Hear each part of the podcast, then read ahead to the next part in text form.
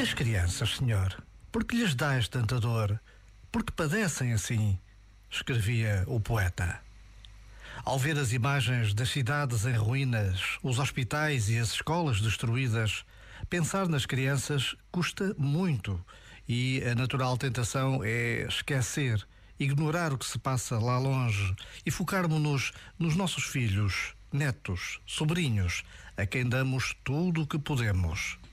Mas a humanidade que sofre espera pela nossa compaixão, a nossa ajuda.